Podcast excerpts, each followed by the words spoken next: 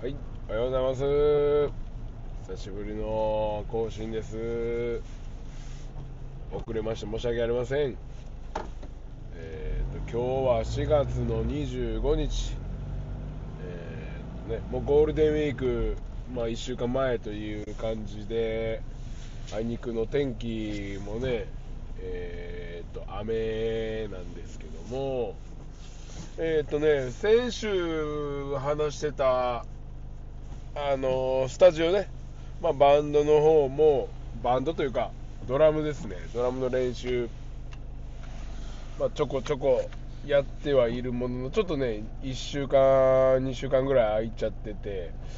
今週のね、あのあさってまた久しぶりにやる予定ではいるんですけど、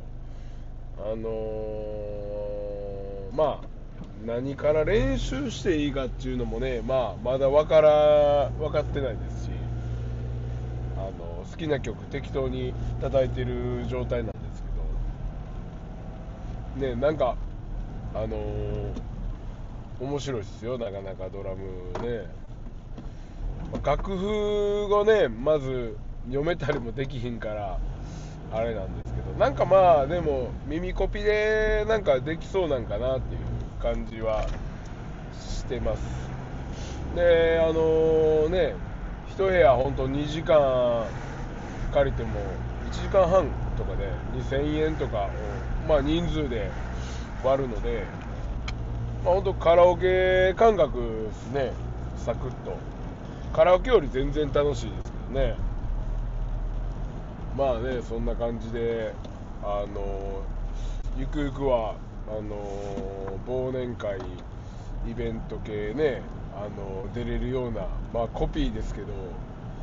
やりたいなと思ってますけどね。まあちょっとねスティックも買いに行きたいなと思って。今日朝早く出てあのちょっとスケボーしに行こうかなと思ったんですけど天気予報まあ見てなかったんですよ。ほんでもうあのうわ天気曇ってんなみたいな感じやったんですけどパークのねあの日内方行く直直前でもうえらい土砂降りになりましてもう今日はもうスケート朝はできないですね。めちゃくちゃだから時間余ってます今。仕事12時からなんですけどまだ9時ですね。3時間ぐらい余ってるんでうんちょっとそういや収録してなかったな思いまして。ね。第10、えー、と92回目ということでね。あのよろしくお願いします。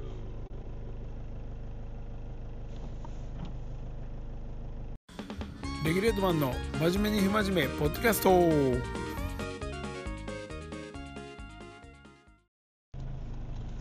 さあえーっとねつい先週ぐらいですかね。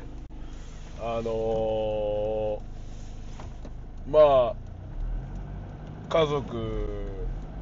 ね奥さんと子供2人小学校3 4年生と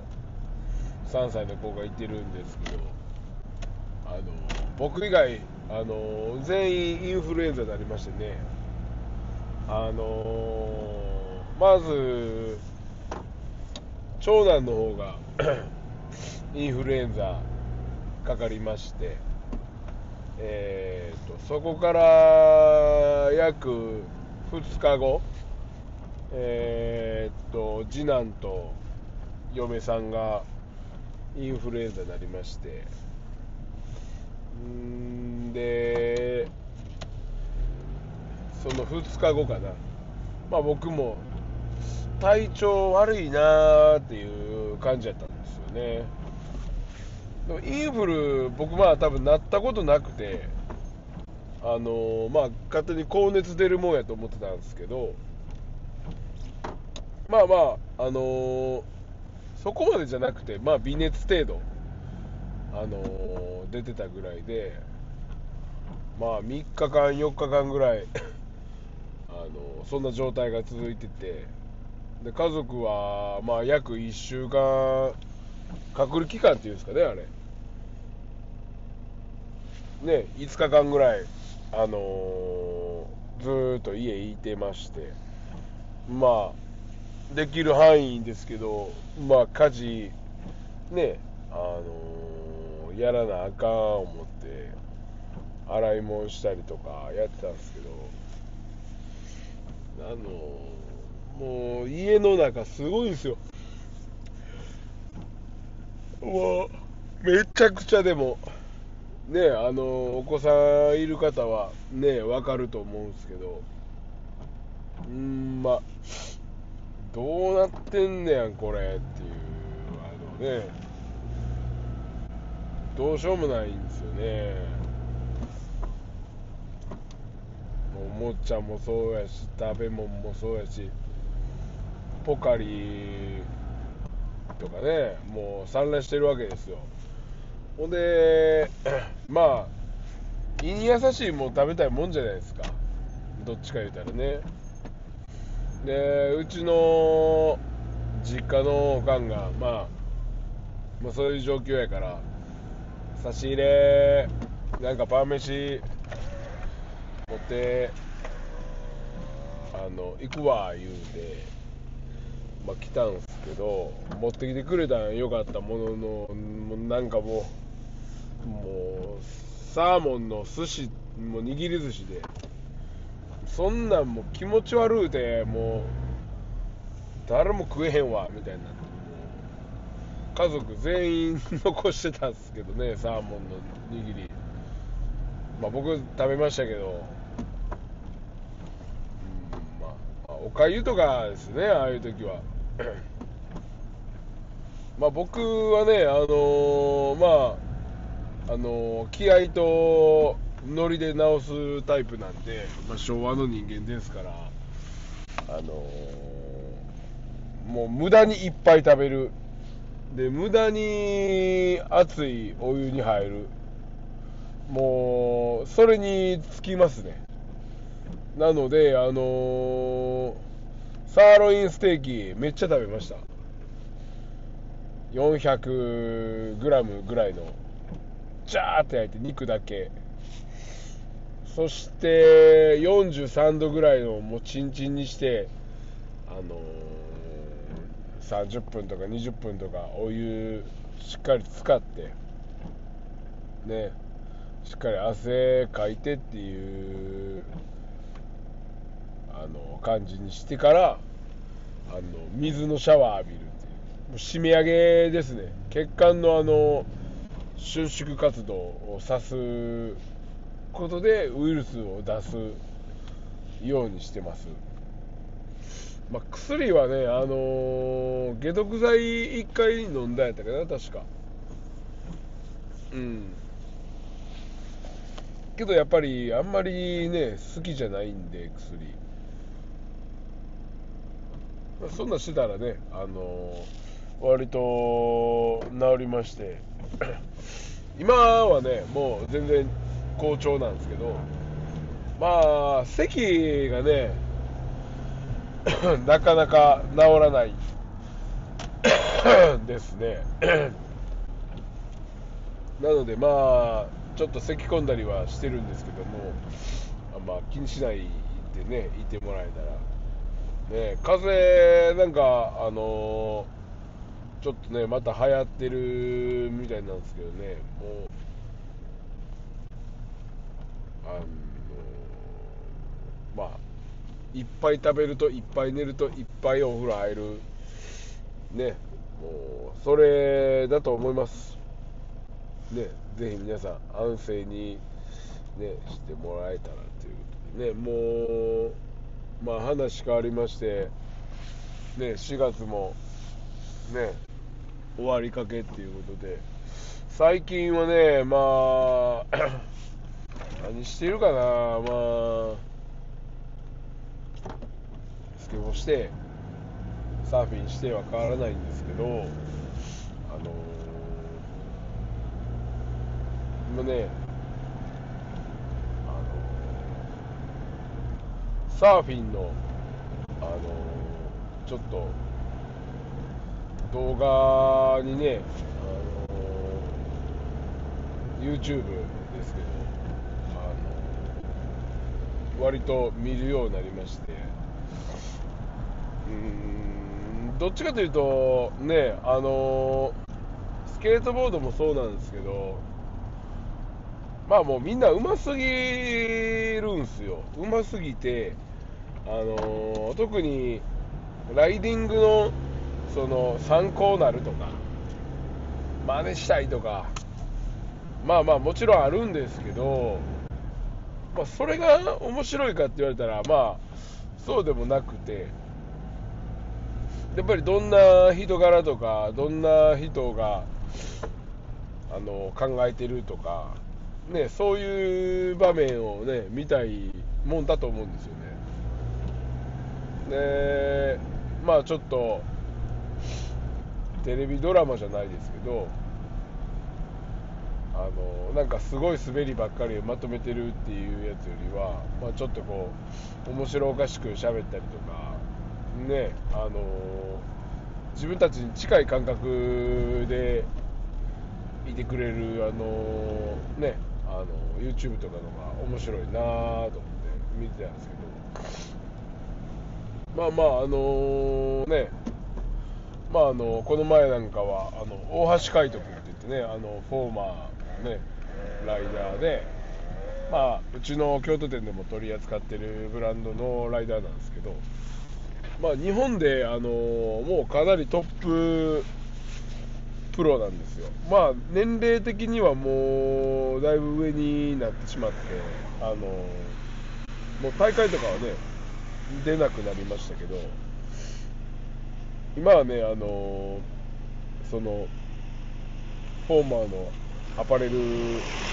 と,、えー、とローディッシュっていうねあのウエットスーツとあのデッキパッドとか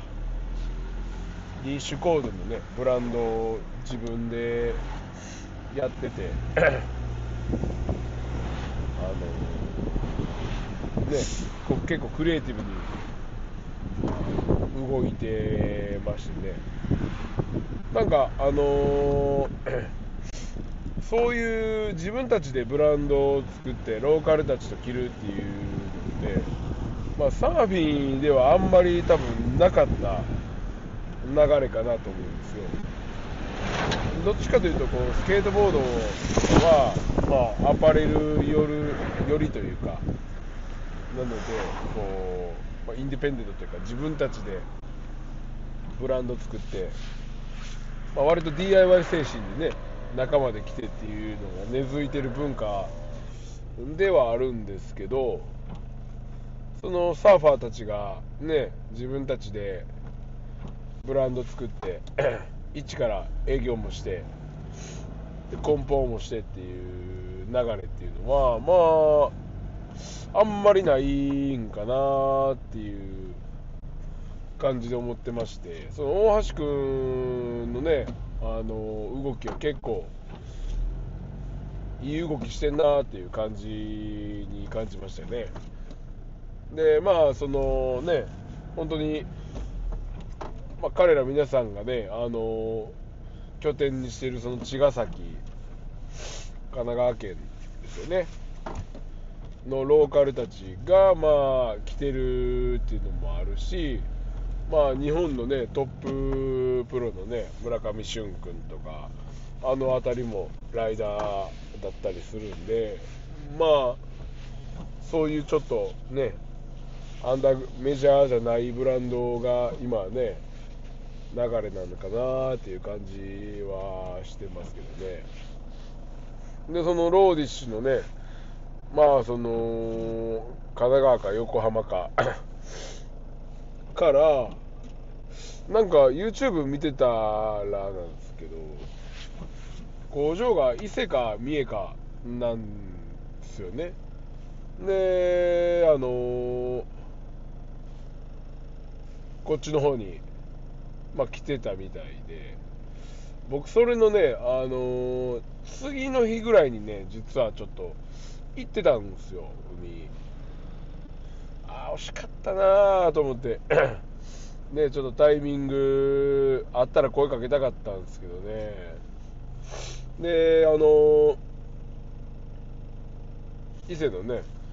トッププロたちと、あのサーフィンして、あの工場行ってっていうのをなんかやってましたけどね。大橋君ね、あの今そのローディッシュか、あの撮影か何かで。オーストラリアかな？なんか行ってるっぽいんで、まあ、帰ってきたらちょっとね、あのレギュレート京都のね、あのインスタアカウント出てもらおうかなと思ってて、で、フォーマーのね、あのもちろんインスタなんですけど、あの出てもらえるように、一応メーカーの人に声かけたら、あ、全然いいよみたいな感じだったんで、ちょっと販売のね、ちょっと応援企画っていうことでね、ライダーが直々出てもらえるとはもうすごいんで、皆さん、これはこうご期待ということでね、あとはもう、サーフのね、あのちょっとね、しっかり、あのスキルも自分もアップして、ちょっとみんなね、あの連れて行けるぐらい頑張りたいなと思ってます。で、ちょっとね、今週は、明日ね、あの午前中、あのちょっと用事があるんで、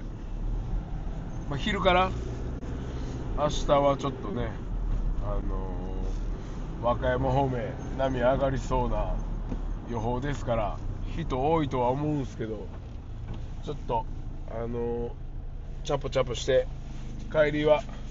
天理スタミナラーメンでも食うて、帰ろうかな思うんですけどね。で、あのー そのね、僕んちの奈良方面から和歌山方面っていうね、京奈和っていう、あのーまあ、無料のバイパス、一生続くバイパスがあるんですよ。もうずっと無料なんですけど、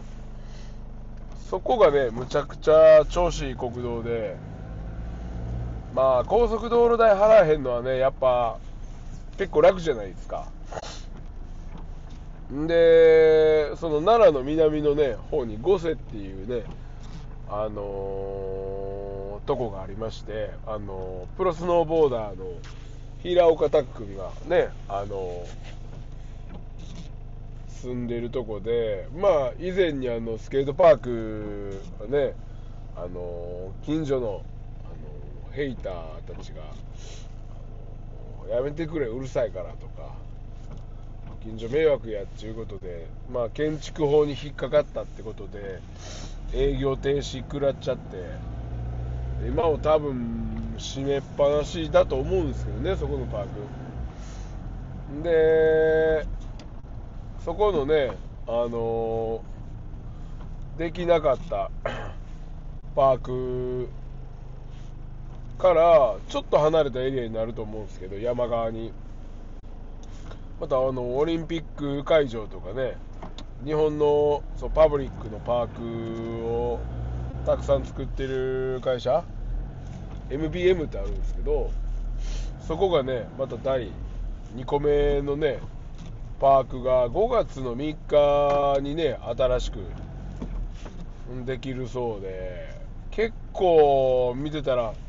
コンクリートでね、あの楽しそうな感じですけどね、まあ、海帰りにちょっと寄れたらなーなんて思ってたんですけど、ちょっとタイミングがね、オープン日あれやったんですけど、それと同時にね、なんか奈良のね、生駒の3号ってとこにもできたんですよ。それはね、ちょっと生駒、生駒山の、ちょっとね、八尾八尾から奈良に渡ったぐらいのエリアなんですけど、あの奈良の大学っていうんかな、あのだから民間と行政が一緒にやってるみたいなとこなんですよ。うん、で、なんかね、まあ、ちょっとミニボールと、フラットバンクとみたいな感じで確か400円ん？ちょちょちょ。その市内在住の人やったら400円。でその県外在住とかの人やったら1200円とかなんですけどその時間が区切られてて朝の9時から12時までが1200円、えー、と1時から6時までが1400円。で6時から8時までが1100円とかなんかもう 3, 3パターンぐらい値段がて。丸々1日いたらそれ全部あのプラス3パターンなわけですよ。4000何ぼとかになるんですよ。行かれへんなねまあ1日おれへんけど多分。なかなか値段体系ね結構厳しいっすよねそれ。うん。平岡拓君とこはねオール1000円っていう感じらしいですけど。まあでもねパークもねあのー、いっぱいできてきてまあパブリックがどんどん作るのが世の中的にはいいと思うんですよこんなん。うん。でたまにちょっと民間はちょっともうはめ外したようなあのパークがあるパークっていうかねコミュニティ場所っていうのがねあったらいいんですけどパークはもうね民間企業じゃ無理ですわ広い広さとか。回収できないですね。ですんでまああのレギュレートもねちょっと今企画中ですんであの皆さん絶対あのやり遊びに来てほしいですね。できた場合はもうね。いやちょっとパークねあのまだまだちょっといろんなとこちょっと滑りに行きたいんでこの夏には僕ん家の近くもね河野池もようやくできるらしいからうんどんな図面なんかねあの楽しみですけど、まあ、とりあえず今日はね毎週、えー、 Tuesday Monday さね Monday Tuesday Wednesday の Tuesday 毎週火曜日は EKL ということでねあの行きますからあの時間ある方滑りましょう。ねちょっとあの時間むちゃくちゃ早く来てもらったんですけどほんま。どうしようかな。9時半するんで朝マックとかしたいけど京都なんかほんまに何にもないっすからね朝マックするような。ですんでまあちょっとねコーヒー飲んでなんかなんかやりますわ。ね。とりあえず皆さん今日も風邪ひかんようによろしくお願いします。ではまた来週。